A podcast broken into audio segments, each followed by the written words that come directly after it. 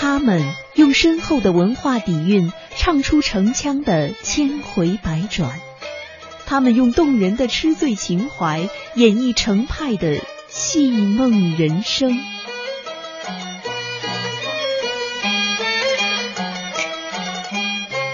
程派嫡传弟子范鸿谋做客节目，分享程派名家故事，传递程派艺术精神，讲述程派人的中国梦。京剧梦。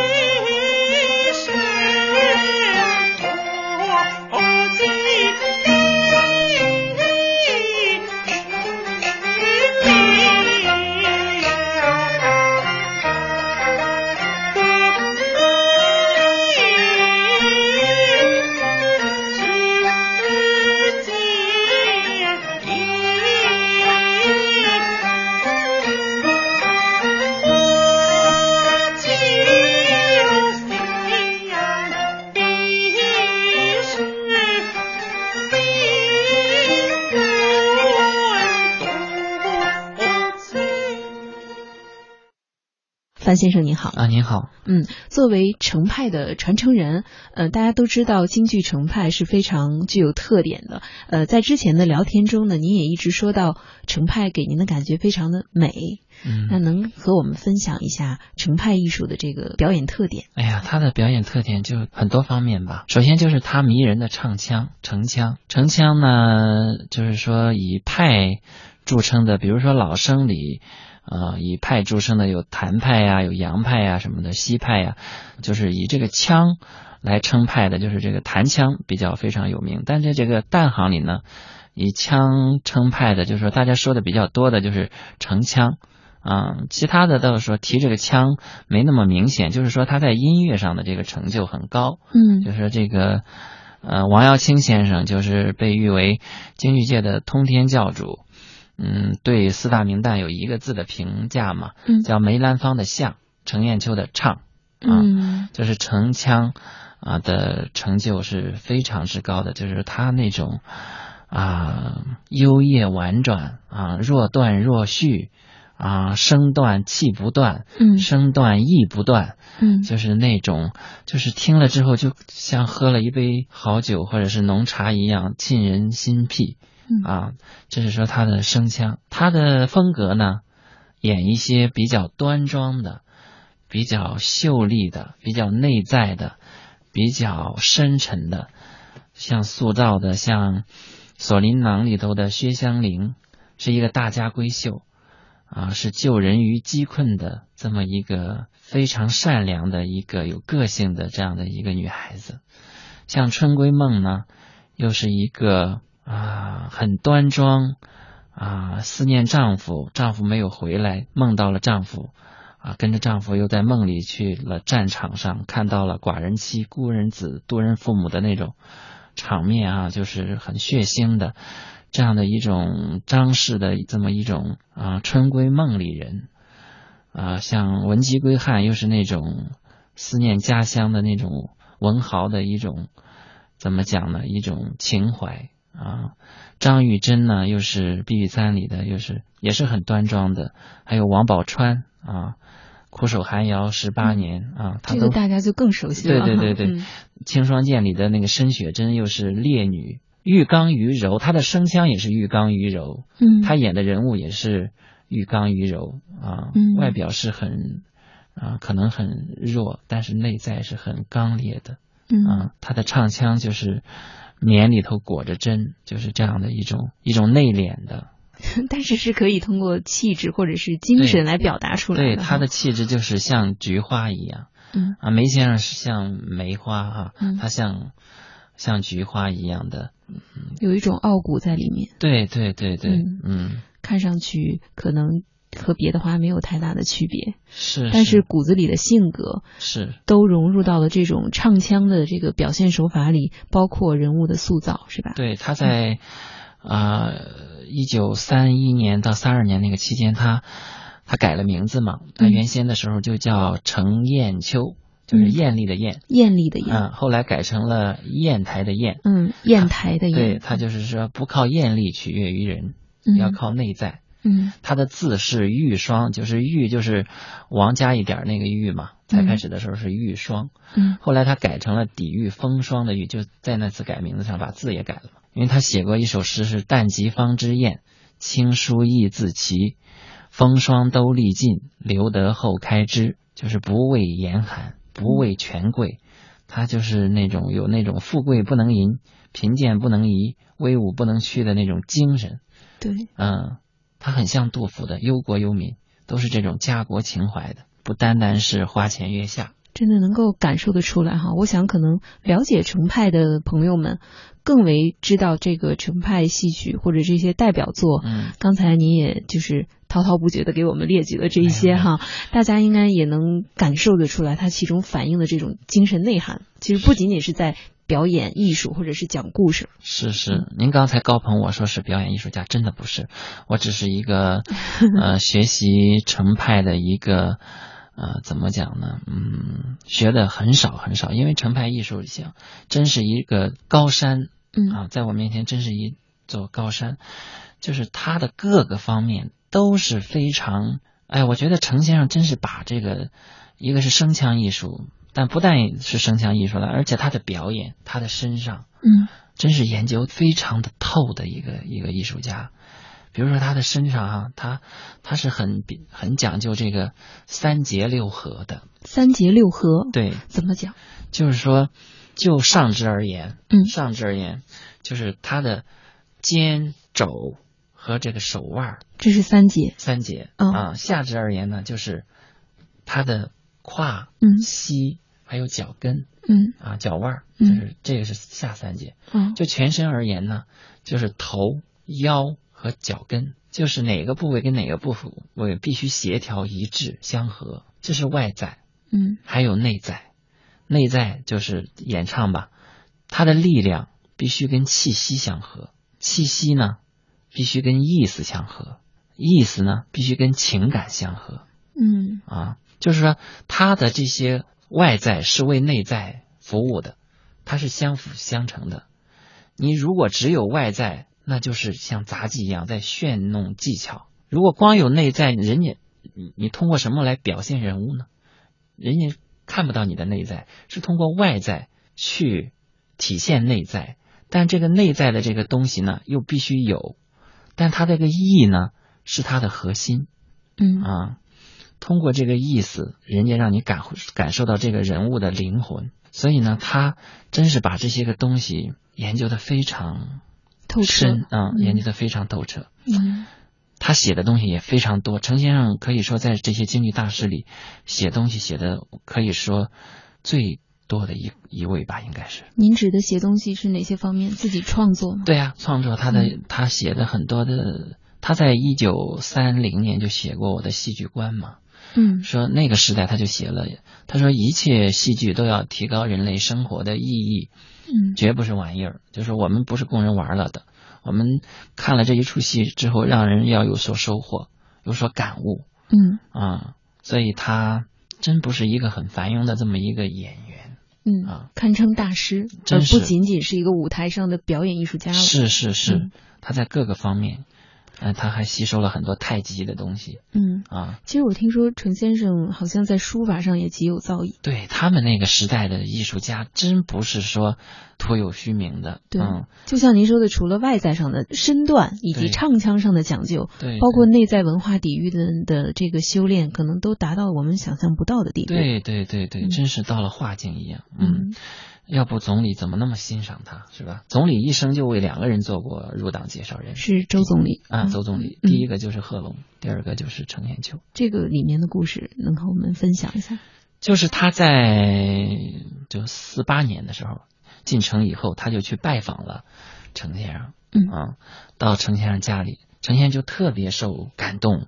就那个旧社会是看不起艺人的嘛，伶人的。对，你看这个时候国家的领导人，政务院的总理哈、来到家里去三顾茅庐啊，去请他，每年还请他到那个中南海去做客，西花厅啊，啊，嗯啊，后来他还任中国戏曲研究院的副院长，任命他为嗯啊，他对程派艺术非常推崇，嗯非常非常推崇，以至于丞相逝世以后，因为丞相逝世的比较早嘛，五八年就故去了，嗯每年总理都要组织搞纪念活动，甚至丞相的那个，因为我也每年只要有时间我就去丞相的墓去跟丞相扫墓嘛，嗯，丞相那个墓都是总理授意嗯人写的，所以我想这个是具有人格魅力的。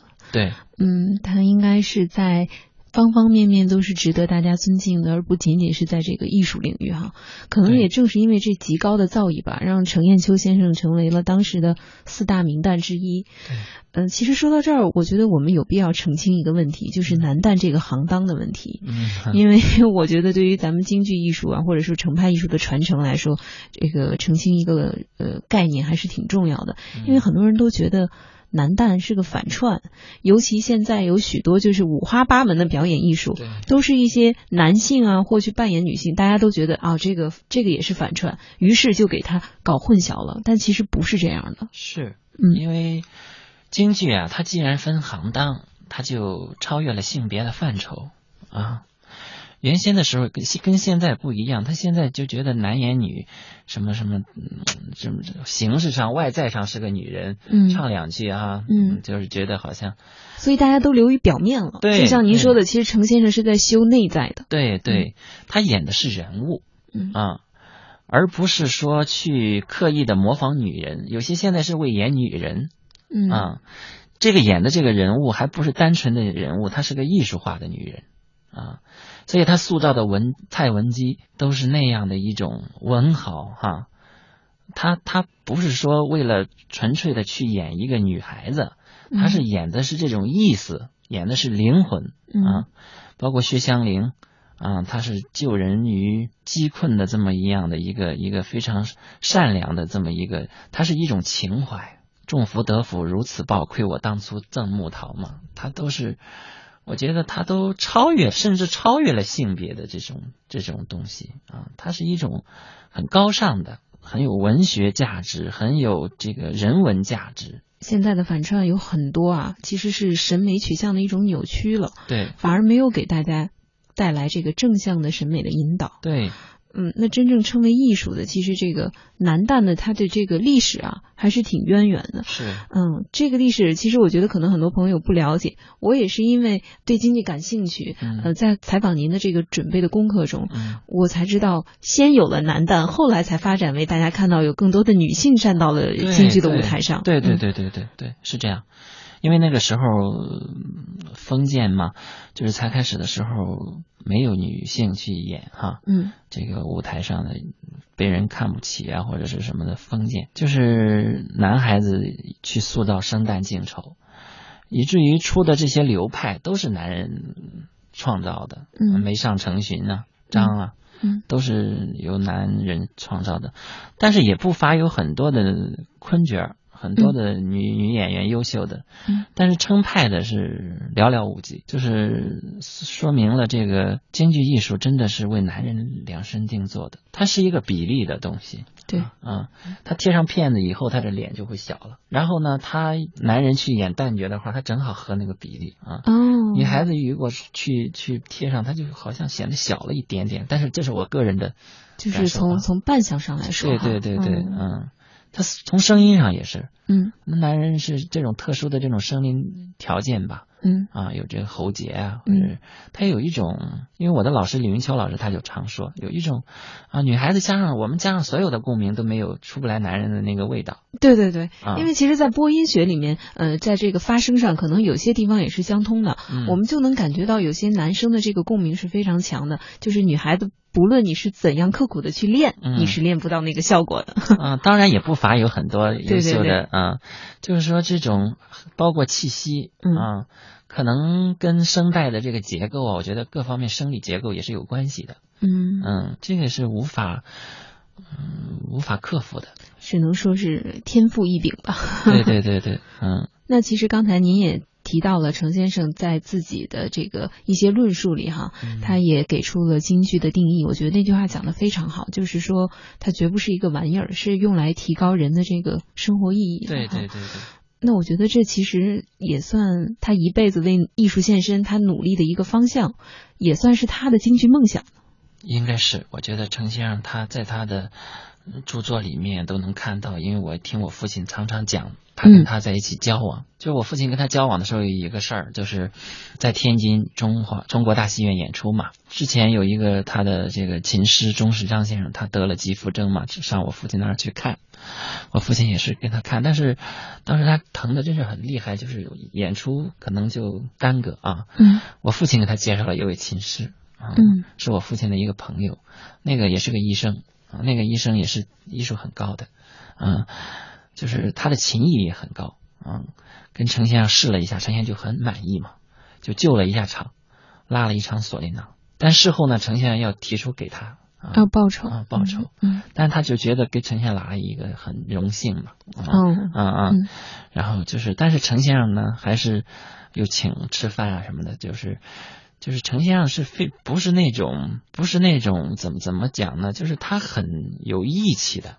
嗯。他，你看，在抗日战争的时候，人家让他出来唱，他去青龙桥务农，他八年不唱戏哇。啊，去青龙桥务农。我觉得对于一个就是痴迷于这门艺术，或者是说极度热爱的人来说，如果说不让他唱戏，其实是挺折磨的一件事儿。对呀、但是他是自愿的，他是自愿的，因为嗯他不跟日本人唱戏嘛。嗯，陈先生永远都是那种怎么怎么说呢？刚正不阿，我感觉对，刚嗯正不阿。他就是一定呃不走旁门左道，对，他也看不上别人走旁门左道，对，嫉恶如仇的。嗯嗯，所以说其实挺像他的这个代表唱段里面，或者说已经塑造的这些人物形象里面，刚才您提到的都是贞洁烈女哈，对，都是很正剧，嗯他演的都是正剧。很正面的形象。对，那陈先生一步一步走到四大名旦，从他学习之初，您觉得他除了热爱，他肯定也有这种天赋，啊对，但是付出其实是更多的。嗯，对，嗯。你看他才开始的时候，梅梅先生在他头里嘛，就是还有尚先生在他头里，还有嗯荀先生在他头里，嗯，但最后的时候，他跟陈梅先生都打擂台，都到了一种齐名的地步。齐名，嗯。嗯，就甚至在声腔上，我觉得他到了一种新高度啊。就像刚才您说的，就是有专门有城腔一说，对但是其他的是没有的。对，就是说那个时候有一有一个说法，就是王为过去，王王耀卿为过去，嗯，梅为现在，成为未来嘛。哇，这个了不起。嗯，对，嗯就是他，以至于后来的提法就是梅城，嗯，荀上荀嘛，就是他就仅仅次于梅先生，因为梅先生的综合地位太高了，嗯嗯，梅博士嘛，是吧？嗯梅先生是把自己的艺术展示给外国人，到美国去演出，他是把人家的东西吸收过来，他到澳洲去考察嘛，考察西方的戏剧嘛，嗯。回来就写了很多很多东西，以以至于他的唱法里头都吸收了很多歌剧的哦，演唱方法，所以他真是一个伟大的京剧的表演艺术家，让我真是真是不能自拔，沉大沉浸在里面嘛。对，所以您也走入了这一行，对我也是很幸运，但是也是走这个是很艰难的，很艰难。非常之艰难。包括程先生最初也是很艰难的。对，因为他既艰难又遇到了很多贵人，嗯，比如说，比如说罗英公先生，嗯他一生有三个大编剧，第一个就是罗英公先生，他当时在被卖给荣蝶仙，他六岁的时候就卖给了荣蝶仙嘛，就程先生因为家道中落嘛，他父亲很早就去世了，就是卖给了荣蝶仙，卖给人家，你你在人家家病死都是跟人家无关的，要写合同嘛，是吧？就是在他十几岁的时候，罗英公先生慧眼识珠，发现了他，到中国银行总裁那里去借了七百块钱那样，把他赎了出来。哦，还是借的钱。借的钱，他也没钱嘛。嗯借了钱以后，把他赎出来以后呢，就是教他琴棋书画，请人教他武功，请人教他昆曲，请人教他京剧，全方位的全培养方位，的培养，真是他的恩就是人嗯，恩人就是等后来罗云公先生去世以后，他他就等于披麻戴孝嘛，包括他的墓啊，都是都是他的善后，都是他去做的。嗯，就他还写了诗嘛，什么西山虽在望，独坐叹良辰嘛。嗯，就是说这种很失去了这么一位恩人，就是那种很苦闷。就是当罗云公先生在病榻上的时候呢，把写剧本的这个任务交给了金仲孙先生。金仲孙先生又给他写了《春闺梦》啊，《荒山泪》啊这样的戏。就是金仲孙先生又后来又托付给那个翁武红先生，翁武红先生又给他写了像《锁麟囊》啊，就是这样的，真是经典中的经典。一直有就是托付下去，有人在帮助他，对，一直有人在帮他。但是程先生自身也是，他是绝不求人帮的那种，对对对，就是像您讲的他的性格，对，他自己也是非常的勤奋努力的。他是说艺术要有四苦，哦，啊，哪四苦啊？要苦学、苦练、苦思、苦想。就是说，你不但要苦练、要学，还要想，还要琢磨。就是说，学艺术，我就觉得呈现的东西说的太科学了。太伟大了，就是说，他说，首先这个艺术要有一个正确的艺术观，用你这个艺术观去指导你学习，而不是说人云亦云。无论是现在学习程派的人也好，或者说一些爱好者也好，我觉得首先要有一个艺术的鉴鉴赏力，就是你知道哪个是好的，你知道哪样是高的啊？我觉得这个很重要啊，不至于像现在有些，我觉得，哎呀，会误入歧途。啊，会让人觉得一听程派是很闷的、很傻的、很粗的、很愣的，好像花脸一样。嗯，其实不是那样的。程派的艺术，你学这个艺术的时候，你是学的他的方法，学的他的灵魂，而不是学他晚年的力不从心的一种东西啊，或者是。嗯，我觉得那样是一种误区。所以其实要站在一个全局观，就是你仅仅是学一门艺术，其实就像程先生自身一样，学习京剧，但他并不只仅仅是学京剧，他是触类旁通，传统文化都要去吸收。对对。所以大家在学的时候，也不是局限于去模仿。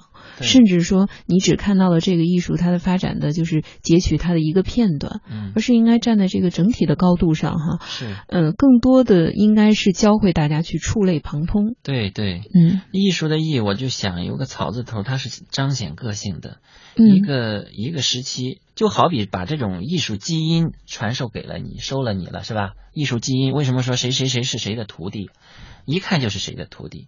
但他的这个徒弟呢，又就是说，比如说谁是谁的儿孩子，一看就是他孩子，但又不是他，嗯，就是说像他又不像他，嗯，我觉得这是艺术，呃，学习艺术传承的一个一个很很很科学的一个方法，嗯，而不是说完全的克隆他，超级模仿秀，我觉得不是那样的，是。是有一个新的领悟，有一个新的东西，就是在里面的，在这个基。成的这个基础上，当然才开始的时候是要学形的，你形还没有学会呢，你怎么学神呢？是吧？在这个基础上有了自己的一定的感悟，要根据自己的方法去美化它啊，而不是去丑化它，嗯，是吧？所以我觉得这是我的一一点心得，我觉得。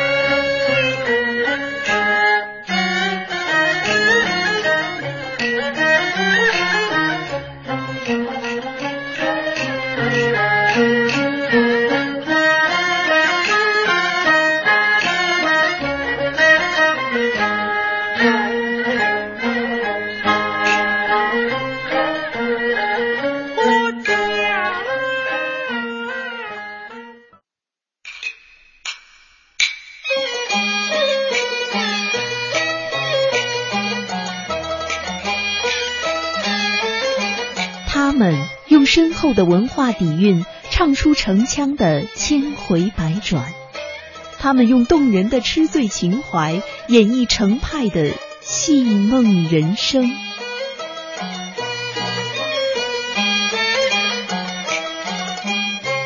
程派嫡传弟子范鸿谋做客节目，分享程派名家故事，传递程派艺术精神，讲述程派人的中国梦。京剧梦。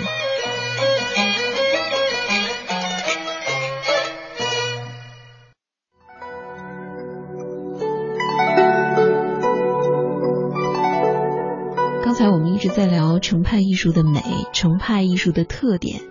我觉得您说的非常好，真的就是您从艺以来的这种亲身的感受，尤其是您的一份热爱，我觉得真的是用言语无法表达的。就是我从当时要下定决心去干这个的时候，是家不顾家人的强烈反对。为什么家人强烈反对呢？就是刚才您也介绍了您的父亲和程先生的渊源哈。呃，作为一个中医世家，呃，给程先生看过病，您父亲个人也很喜欢这个京剧艺术吧？对，但是这个太难了，因为大家觉得我哥哥他们觉得就就觉得好像人科班出身的都很难。嗯，你这个半路要出家，你放下自己的专业，是不是？嗯。就您也是学中医专业的，对对对，尤其是还是家传这个哈。对对，所以我就觉得，嗯，他们就反对也好，但是我当时有一种真是破釜沉舟，就是就是不管怎么样了，不去想，嗯，我就喜欢这个，我也没管结果如何啊，嗯，我就去，当时也是李云秋老师也很喜欢我，嗯，我就我就是跟他学，以至于到后来到中国戏剧学院的时候，我是自己。啊，就是怎么怎么讲呢？边做工作嘛，边边去完全自费的，嗯，完全是这样。那时候跟李云秋老师在山东，我也是租了一间小房子，边工作啊，边跟他每天晚上去跟他学戏。我就觉得这个东西好，不能失传。嗯，吃的差一点，穿的差一点，或者是别的都不顾，我就去。把这个东西，我觉得要去学习它。我觉得这真的是对于艺术的一种单纯的热爱啊，非常纯粹。就是你是不计功利目的的。对，我没有想那个。就是你不像现在有很多学生可能觉得，哎，我考一个艺术类的专业，可能能帮助我上大学。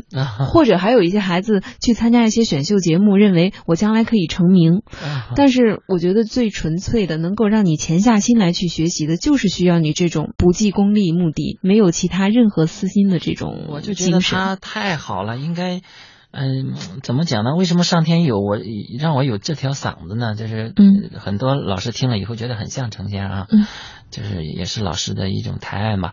就是我就觉得好像冥冥之中就就好像跟程砚秋特别就就老是想为他做宣传，老是觉得他的这东西好，视他为珍宝，就视他为生命，就是把他的这些东西不能。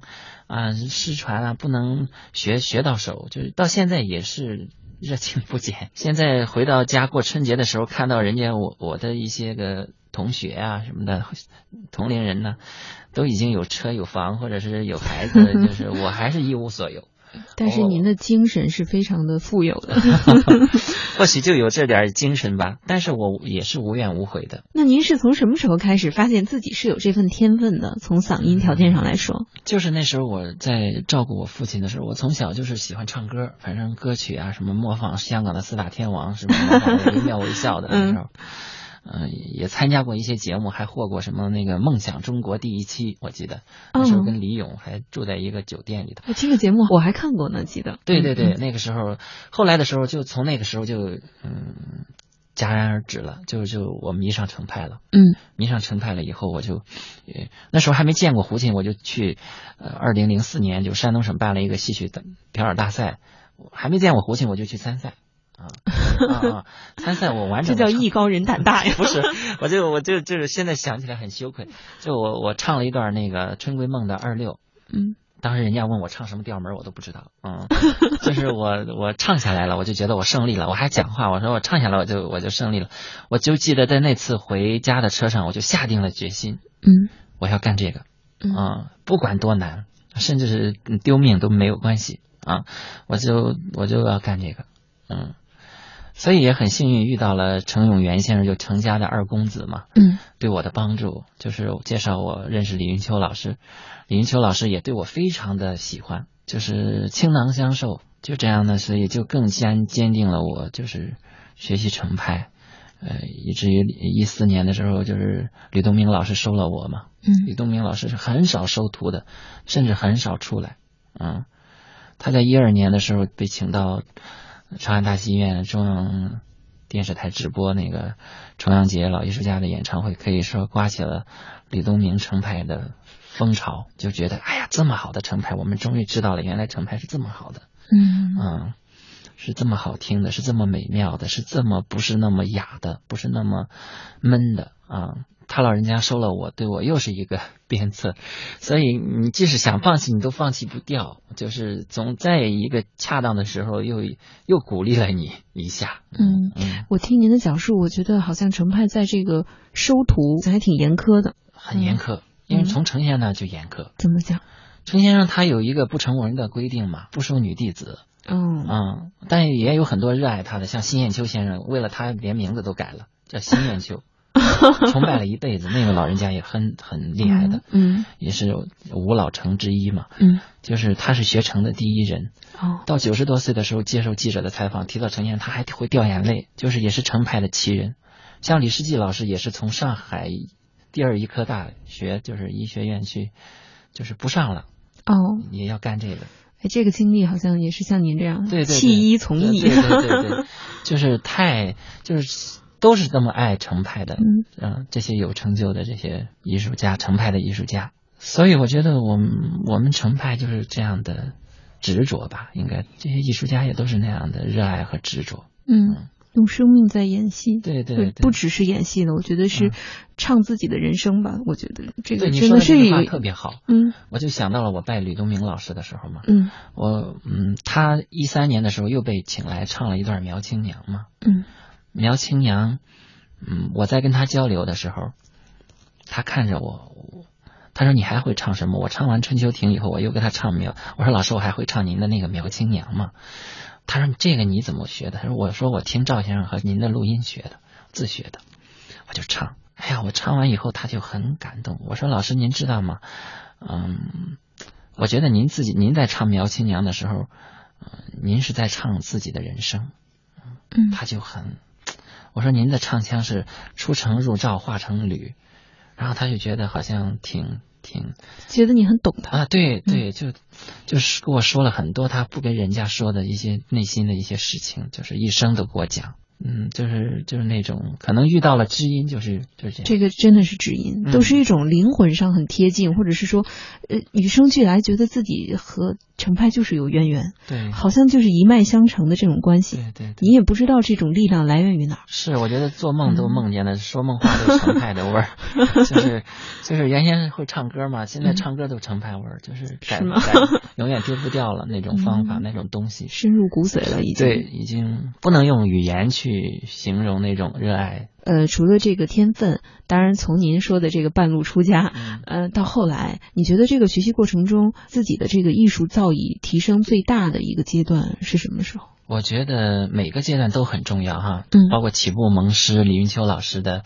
那种栽培哈，那种才开始的跟你蒙开蒙，嗯，那时候我学戏我都 真是老师真是从来没发过脾气，嗯，包括原先的时候戏班里损人呐什么的，学不会会叫你爷爷啊，或者是那种损人很陋习吧，他从来没有啊，他就不严厉吗？他严厉是严厉，但他从来不会用这种陋习啊啊，嗯，他是他那种严厉，就是你两遍学不会，他就会皱眉头，一皱眉头我就我就觉得哎呀，属于那种不怒自威的人。对对对对，他比如说那个时候我才开始的时候跟他感情没那么深的时候，他说晚上六点学习，我到五点五十了，我还没到他那儿，我就会很紧张，我就我就会一溜小跑跑着去他家，你知道吗？嗯，我就会害怕晚了。我觉得让我最得着的还是拜了吕东明老师以后。让我得到了成派的精髓啊！我觉得从吕东明老师那儿带给我的这种触动、这种感悟、这种人家说真传嘛，嗯，其实真不是说虚虚的，真的是缘分。嗯嗯，包括您自己走上这条道路，也是缘分哈。嗯，也是，就是解释不了，可能对。很自然的，我就觉得吧，就是任何一门艺术最高的技巧是你忘了这个技巧，完全是由情带声，对，就是行云流水，对对对，没有学到精髓或者说出入这个门槛的人，他就非常拿着那个架子，找找着那个技巧去去带，对对对对对，但他没有感情，是是，最高的境界是唱情嘛，他他有四个步骤嘛，呈现都总结了，所以他太有文化了，声情美咏。声情美咏四个阶段，这他总结的。他的书，他的写的呃，他的戏剧文集啊，他的日记啊，他的艺术三十讲，甚至赵先生写的他的心得，就是粉墨生涯六十年。呃，我跟你讲，我跟你看了，真是原先都能背，哗啦哗啦哗啦哗啦，他的那种体悟。现在整个剧团，中国整个所有的剧团用的思想，都是程砚秋的指导思想。呈现是逆境之美，为什么他曲折呀？因为他的人生就曲折。索尼囊段段都是经典中的经典。最后一段是，就是他施恩不图报，他把这个锁麟囊给了人家，里头装着金银玛瑙，外面绣着麒麟嘛，是寓意他早降临儿，他娘家陪送的。在这个春秋亭避雨下大雨的时候呢，遇见了一个贫穷的女子，叫赵守贞，她叫薛香菱。啊，这个人一看这么好，他家嗯，就就现在开跟开着豪车一样，他就什么都没有嘛，就触景生情就哭了，一哭他就在里面唱了“春秋亭外风雨暴，何处悲声破寂寥？隔帘只见一花轿，想必是新婚渡鹊桥。吉日良辰当欢笑。”为什么浇珠花泪抛？此时却又明白了，世上何尝尽富豪？也有饥寒悲怀抱，也有失意痛苦嚎啕。轿内的人儿弹别调，必有隐情在心潮。一打听，就把这个锁麟囊给他了。嗯。那个那个丫鬟还说：“你我们老夫人还指着他抱外孙子呢。”他说：“这都是神话凭空造，自霸珠玉夸富豪。灵儿哪有神送到？积德才生玉树苗。小小男儿何足道？就他饥渴胜琼瑶。”那几年以后呢？他他在走娘家的时候发大水了，给家人失散了，家财万贯都没了，上这个贫苦的这个给索尼囊这个赵守贞家去看孩子去了。他家富嘞。看孩子看着他阁楼上供着这个锁麟囊，最后相认嘛，三座让座啊，最后相认了，他也帮他找到失散的家人，大团圆。嗯，就是那个是知恩不忘报，这个施恩不图报嘛，就这才是人生难预料。最后一段，不想团圆在今朝，回首繁华如梦渺，残生一线付惊涛。柳暗花明休啼笑，善果新花可自豪。众福得福如此报，愧我当初赠木桃啊。我给你唱这这一个是吧？这才是人生难预料，不想团圆在今朝。回首繁华日梦渺，残身一线付惊涛。柳暗花明休啼笑，山果新花可自豪。众福得福于此，呃宝愧我当初。怎么逃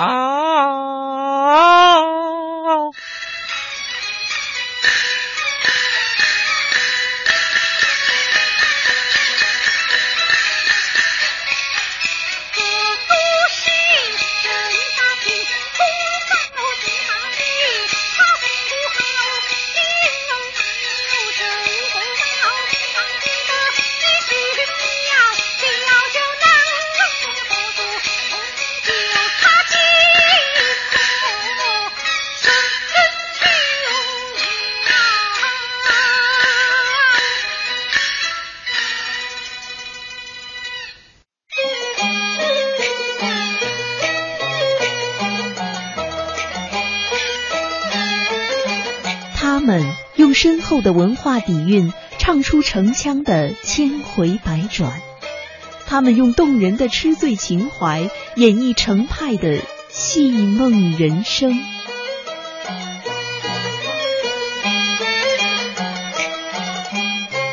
程派嫡传弟子范红谋做客节目，分享程派名家故事，传递程派艺术精神，讲述程派人的中国梦。京剧梦。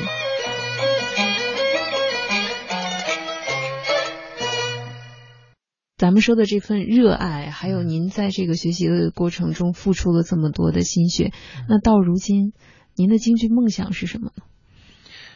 我的京剧梦想就是继承和宣传程派艺术。我觉得一谈到这个，就好像永远不会累的感觉，嗯，很有使命感啊！对对，就像李世纪老师那次上我们学校去讲课，他本来是一点开课的，他我以为十二点半去那儿等着他吧，谁知道他已经到了，嗯，就他自己还抓着我的手说：“哎呀，我小范，我今天自己来的。”就这样讲。哎呀，我说您自己来的真不简单，嗯，我说我说您干嘛来这么早呀？嗯，他说我笨鸟先飞，他很谦虚的，他就光怕耽误了，讲了三个半小时在我们学校，没停三个半小时，他问我我讲了多长时间了？我说三个半小时你讲了，哎呀，对不起大家了，他说让大家那个意思哈，他那是给研究生们讲的。嗯。啊，嗯。但说到传承与发扬，现在的这个现状，可能还有一些不尽如人意之处。可能是这样。现在这两年，因为这个习总书记倡导这个要开了文艺座谈会嘛，就是也很重视，比原先也强一些，嗯，强了很多。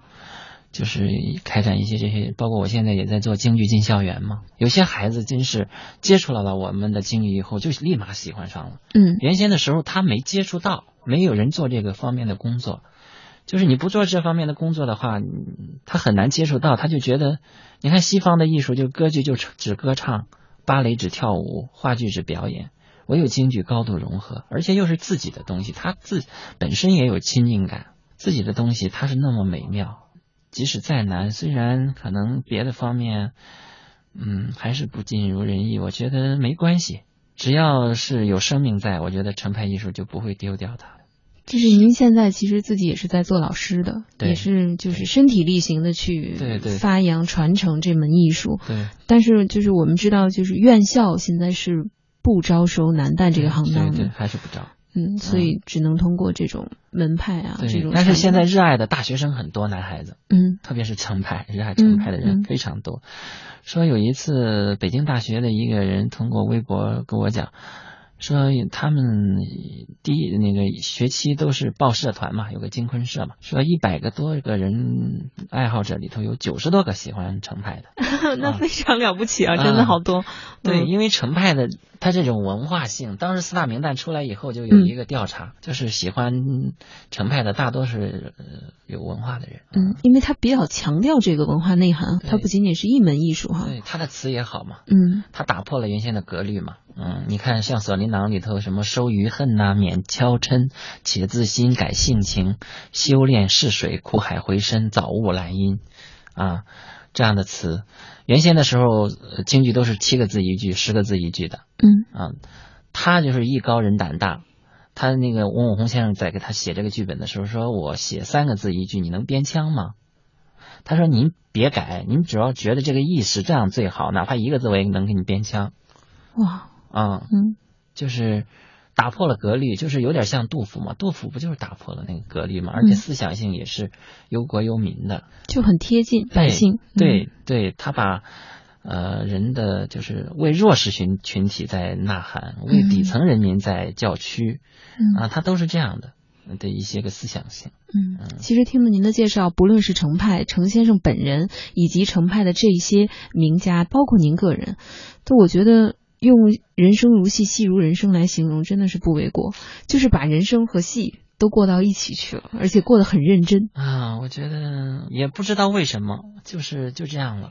嗯嗯，包括您说这个程先生和我们中央人民广播电台的渊源，对，以及您现在的这个呃，咱们之间也是经常有机会来聊一聊京剧梦想，或者是说咱们现在传承发展的这个现状，其实都是更多的想帮助大家去了解这门艺术。所以我很感谢你们，就是你们对于这种传统文化的这个重视，这个我觉得这是很难能可贵的，因为。毕竟现在有一些媒体，我觉得还没有意识到。嗯，啊，我觉得可能播一期这样的节目，我就觉得对于这种人听了以后触动啊，各方面，我觉得这个影响、这个效果是比个人要大得多。真是呼吁大家，嗯，把我们自己的东西、传统文化，把它弘扬起来。嗯，大家对于传统文化的了解，可以说这是一个窗口，它帮你打开了传统文化的世界。其实我觉得您说到感谢，其实我们更需要的是感谢像您这样坚守传统艺术，甚至是为他如痴如梦、奉献自己一生的这样的人。咱们的弘扬其实不只是停留在让喜欢的人来学习，其实我觉得它更大的意义让不了解的人了解，让大家去排除掉以前的误区，能够正视这门艺术，能够正视我们的国粹文化。这个是非常重要的。它的魅力有多大呢？就是说，你你一旦接触之上，他就会喜欢。它有非常强烈的感染人心的力量。对，它的魅力真是太大了。这个力量很大。嗯嗯。所以说，正像程先生的京剧梦想一样，说是让他去嗯提升大家生活的意义。嗯。但我觉得。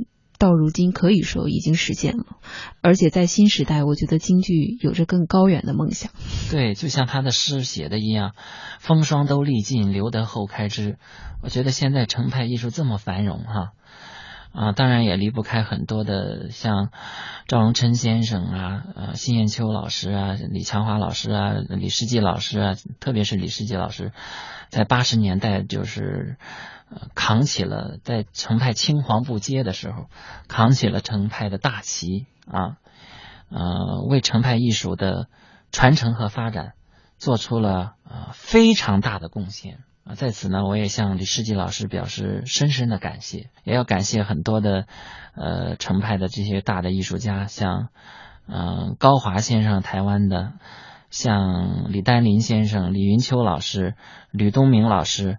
啊，这些的艺术家，包括中南方的这个李强华老师、钟荣老师，啊，没有这些艺术家的这些个工作，我觉得也没有程派艺术的今天，也非常感谢他们。嗯嗯，也感谢您带给我们的分享以及精彩的讲述这其中的故事。希望像程派这样非常精湛的艺术，更多的这样的我们的传统文化能够传承下去，生生不息，世世代代。是，谢谢您，谢谢大家。